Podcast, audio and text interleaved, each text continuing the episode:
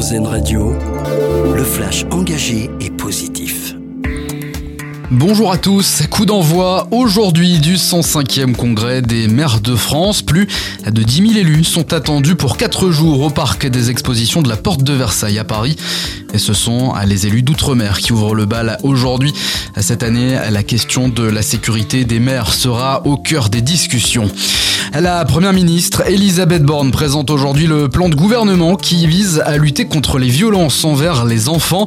Un plan de 22 mesures qui prévoit notamment d'importants recrutements d'agents dans les différents dispositifs d'urgence et d'accompagnement ou encore un renforcement de l'action de l'État pour les enfants protégés et vulnérables.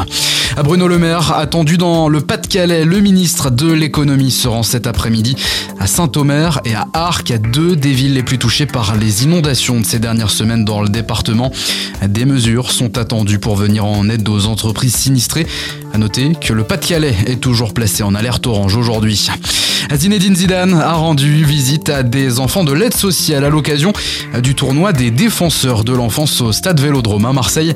L'idole du foot français est venu à la rencontre de jeunes joueurs ce week-end. Des enfants évidemment surpris mais surtout très émus de voir l'icône Zinedine Zidane.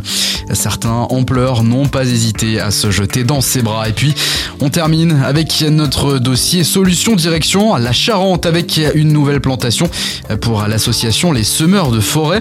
Elle vient d'acquérir un terrain de plus de 7 hectares, achat financé grâce aux dons et au partenariat de l'association.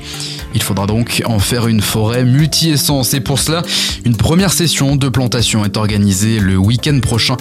Vous pouvez retrouver notre reportage dès à présent sur notre site internet arzen.fr. Voilà pour l'essentiel de l'actualité positive. Excellente journée à l'écoute d'Arzen Radio